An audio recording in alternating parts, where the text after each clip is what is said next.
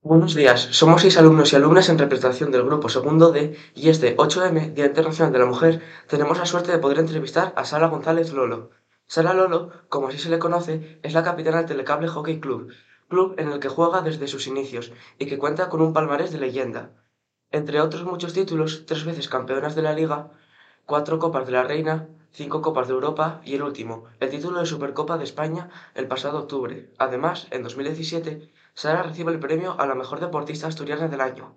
Un club modesto de nuestro barrio, La Calzada, que se ha convertido gracias a su equipo femenino en una referencia nacional e internacional del hockey sobre patines y en el equipo más laureado del deporte asturiano, siendo, además, un ejemplo de las entidades deportivas que reivindican la igualdad entre hombres y mujeres. Buenos días, Sara. Mi nombre es Adriana y me gustaría comenzar con un bloque de preguntas más personales que deportivas. En primer lugar, nos gustaría saber cuántos años tienes y a qué edad empezaste a jugar a hockey. Hola Adriana, ¿qué tal? Eh, tengo 30 años, cumplo en unos días 31 y empecé a jugar un poquito tarde. Normalmente nos gusta que los niños empiecen a los 6, 7 años, algunos tenemos suerte y empiezan con 4. Yo empecé con 12, entonces era un poquito tarde, la verdad que... Mm, eh, me costó que me compraran los patines porque era como, bueno, a ver si se va a cansar y luego lo va a dejar y tal. Pero no, no, aquí seguimos, así que eso, bueno, es una historia guay también, ¿no? Eh, ¿Practicaste algún otro deporte anteriormente? Sí, eh, hice natación muchos años, desde los tres añitos que aprendí a nadar hasta los doce años, que fue cuando ya decidí que iba a ser hockey. Yo soy Carly, te quería preguntar por quién o por quiénes conociste y empezaste a hacer hockey y si hay alguien más en tu familia que lo practique. En mi familia no lo, no lo practicaba nadie, fui la primera lo que pasa que luego enseguida se apuntó mi hermana pequeña, como normalmente siempre los pequeños van detrás, y, ella hizo un año de jugadora, pero enseguida se puso de portera. Y de hecho fue la portera del primer equipo hasta hace un par de años, que le vino una lesión de rodilla del cruzado anterior. Y, y, compartimos equipo durante nueve años. Acabó ella siendo la titular pues, pues durante cinco. Muchos de esos títulos también también los levantamos juntas, con lo cual es, es, una historia bastante chula. Y evidentemente a partir de ahí toda la familia enganchada al hockey, pero fue, fue a través de, de eso. De, bueno, nos apuntamos en el colegio, en las actividades extraescolares. ¿Quién es la persona que más te ha apoyado? Pues mm, seguramente mi madre, seguramente sin, sin duda alguna, porque mis papás se separaron cuando yo era bien pequeña y nosotras nos quedamos con mi madre y es la que nos ha llevado para arriba y para abajo, para todos lados, a horas intempestivas. Y bueno, es a día de hoy que no se pierde un viaje, cuando hacemos algún viaje especial, por ejemplo, ahora eh, la semana que viene vamos a Italia, que es un viaje un poquito diferente por Copa Europa, no es un partido importante porque ya estamos clasificadas, pero el grupo de papis montan su viaje, lo disfrutan y, y sí, nos van siguiendo, ¿no? Y hay, que hay veces que yo digo, bueno, mamá, no hace falta que vengas a todo, tranquila, ¿no? Baja un poco el ritmo. No, no, no, no, no. Entonces, sí, mi madre. Hola, mi nombre es Sara. ¿Nos puedes explicar un poco cómo va el hockey? ¿Es complicado? Bueno, para nosotras no, porque llevamos toda la vida practicándolo. Entonces, evidentemente, para nosotras patinar es como caminar. Luego hay otra gente, el que no sabe patinar le parece imposible, ¿no? Sí que es complicado porque en el aspecto coordinativo tienes que controlar los pies que van sobre ruedas, eh, controlar con las manos un, tercer elemento que es la, la bola, ¿no? Y aparte eh, la grandísima velocidad que tiene. Entonces es un, es un deporte que coordinativamente es, es muy exigente. ¿Cuándo cómo descubriste que querías dedicarte a ello? Bueno, me apunté porque yo empecé porque me gustaba patinar y no, no sé por qué, no, en aquel momento no me pude apuntar a patinaje, me apunté a hockey, descubrí que me gustaba muchísimo, encima coincidió que en el club mm, ya empezaba a ser un poquito de referencia al equipo femenino, que por aquel entonces era, era difícil encontrar clubs que su equipo referente fuera el femenino y no el masculino.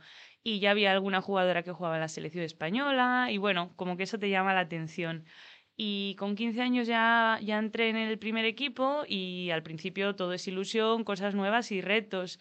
Y realmente, mm, bueno, yo seguí estudiando, mientras tanto lo compaginaba con, con, el deporte ¿Cuándo decidí que me quería centrar sobre todo en hockey? Pues realmente cuando se nos dio la oportunidad de poder pasar a cobrar algo. Yo no, no, empecé a tener un contrato pequeño hasta los 26 años y fue un punto de inflexión. Si mi club en ese momento no hubiera habido un cambio de patrocinio y no me hubiera podido ofrecer eso, quizá yo hubiera tenido que decir, oye, hasta aquí, me tengo que dedicar a otra cosa porque llega un momento en la vida que, que ya está, que te tienes que tener tu vida y tu autonomía, ¿no?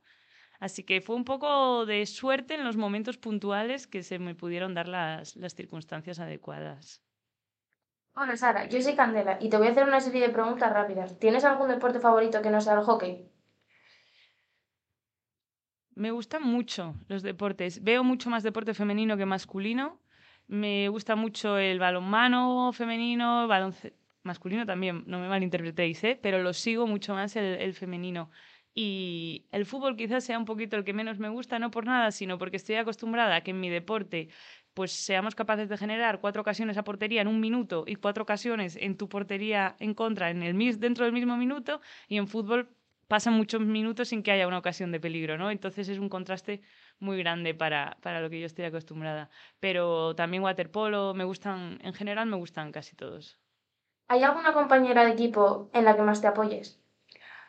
Bueno, la verdad es que tenemos un, grupo bastante chulo que, que no, no vamos por parejas o por grupitos. En general estamos bastante unidas, hay bastante buena comunicación y, y, eso está guay también. Al final el día a día es importante y, y el grupo es, es muy importante. Evidentemente hasta que jugó mi hermana pues compartíamos además una relación de hermanas, entonces eso sí que era un poquito diferente que con las demás, pero, pero el grupo es muy sano y está, está muy bien. ¿Hay algún equipo que te guste más que no sea el tuyo? No, mi equipo es el que más me gusta.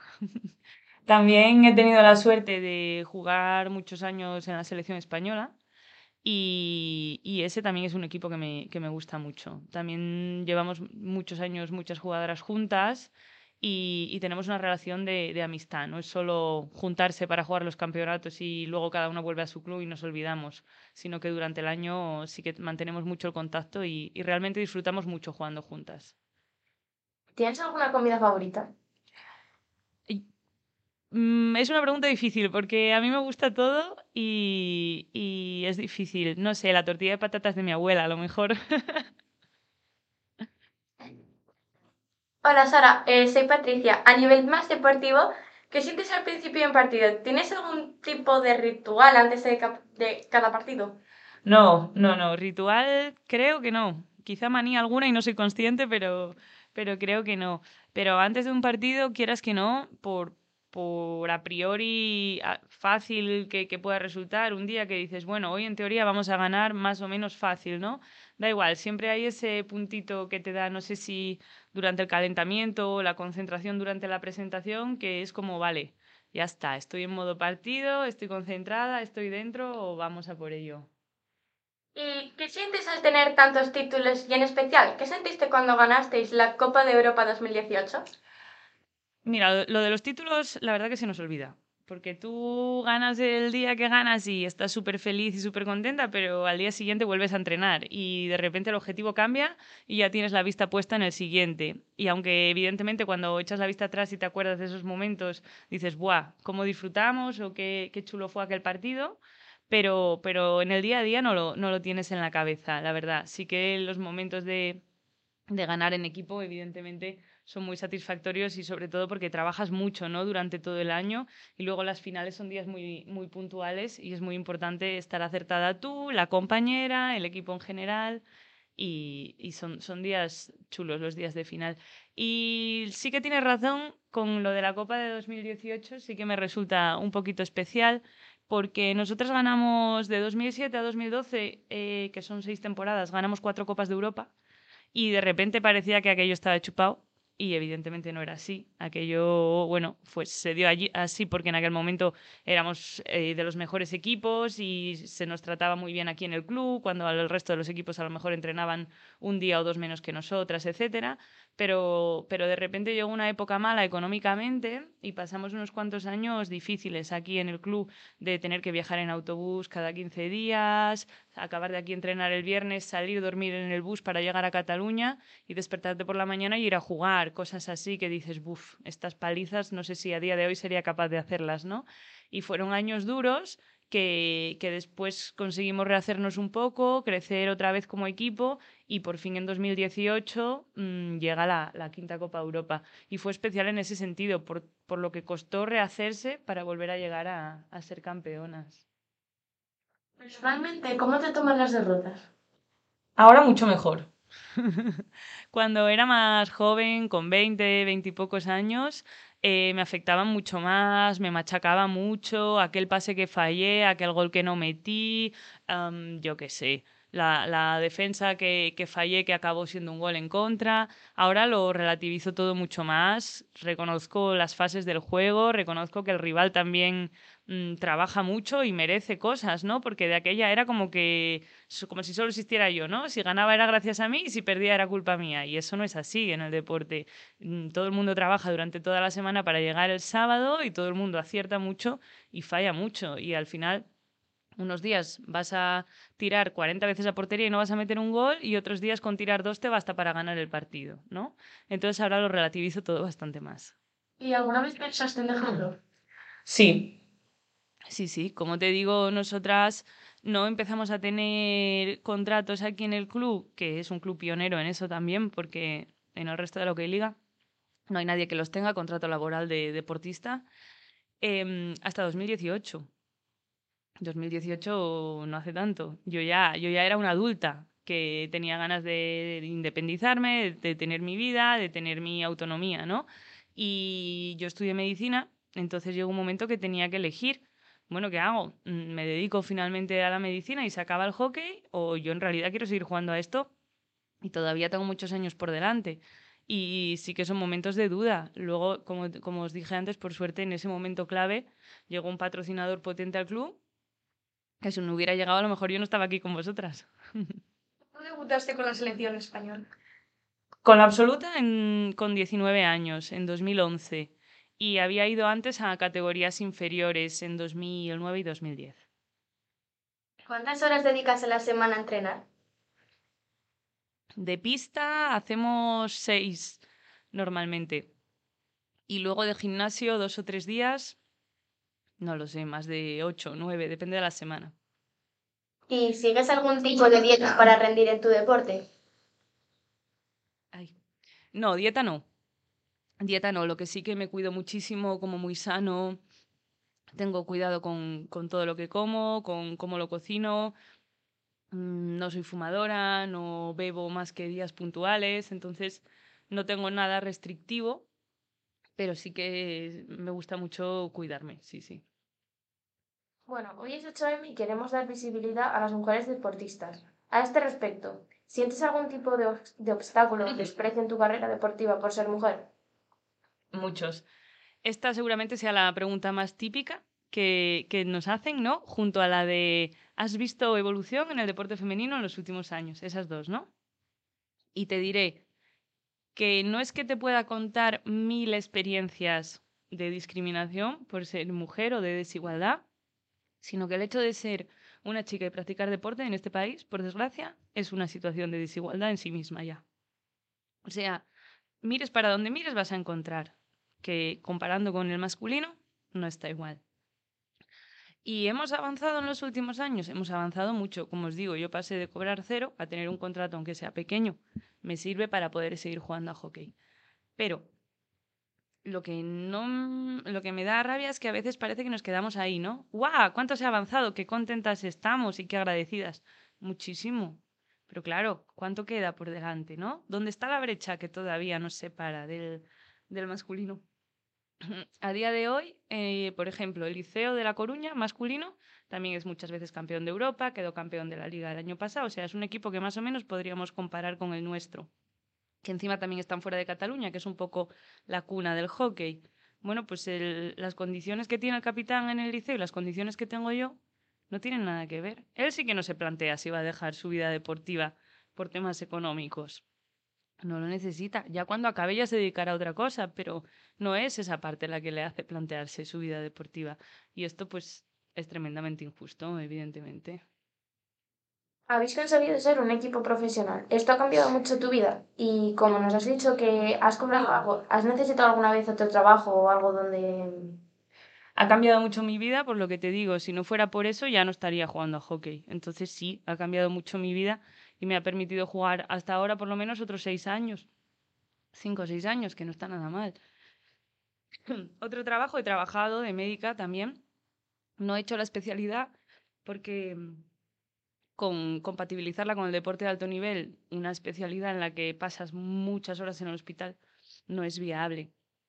Pero sí que en clínicas privadas o haciendo reconocimientos médicos o así he trabajado. Normalmente jornada parcial porque las veces que lo he hecho con, a completa he ido muy cansada. Es excesivo tener un trabajo a jornada completa de una cosa y a jornada completa de otra, ¿no? Entonces, bueno, voy un poco por temporadas según lo que vaya necesitando y, y lo que pueda encontrar que se adapte bien al hockey. Lo voy adaptando todo un poco al hockey. También tengo que decir que para tener este contrato en el club tengo que ser entrenadora. Si solo me quedara con la parte de jugadora, no podría vivir solo del hockey. Has conseguido ser un referente para muchas niñas de Gijón. ¿Y tú? ¿Tienes alguna referente deportivo femenino? Pues en mis inicios tuve muchas. La verdad, tuve la suerte, como os digo, que aquí en Gijón se las tenía muy en cuenta ya desde el principio a las chicas. Mm, en especial una jugadora que fue capitana de la selección española, se llama Marta Soler, es catalana, jugó aquí en Gijón al- alguna temporada. Y para mí fue la primera en dar la cara y, hablar de las injusticias que sufría el equipo en aquel momento, en la selección, y, y hablarlo sin miedo, ¿no? Tampoco, tampoco peleándose con nadie, simplemente diciendo, oye, esto no está bien, y esto no está bien, y esto hay que cambiarlo. Y fue la primera referente en ese sentido. Y en la actualidad, pues un montón de compañeras con las que he tenido la oportunidad de mm, pelear muchas veces, ganar muchas cosas, perder otras, pero la manera en la que trabajamos y la que afrontamos los retos es la que me hace que sean mis referentes también. Bueno, pues. Muchísimas gracias por dedicarnos tu tiempo y permitirnos conocerte personalmente. Muchísimas gracias a vosotros, me, me parece una actividad chulísima, enhorabuena también por eso y espero que nos veamos más veces. Gracias. Bueno chicos, muchas gracias. ¿Qué tal? ¿Habéis preparado, eh, os ha costado preparar esto?